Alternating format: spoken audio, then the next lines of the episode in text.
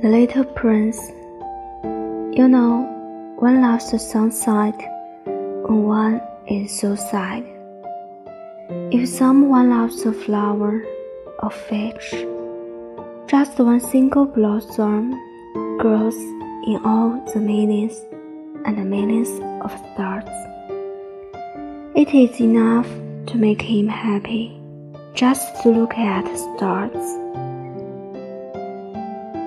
He can see to himself somewhere, my flower is there. But if the sheep eats the flower in one moment, all his stars will be darkened.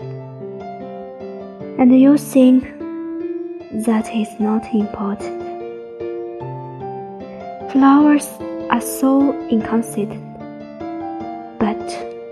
I was too young to know how to love her.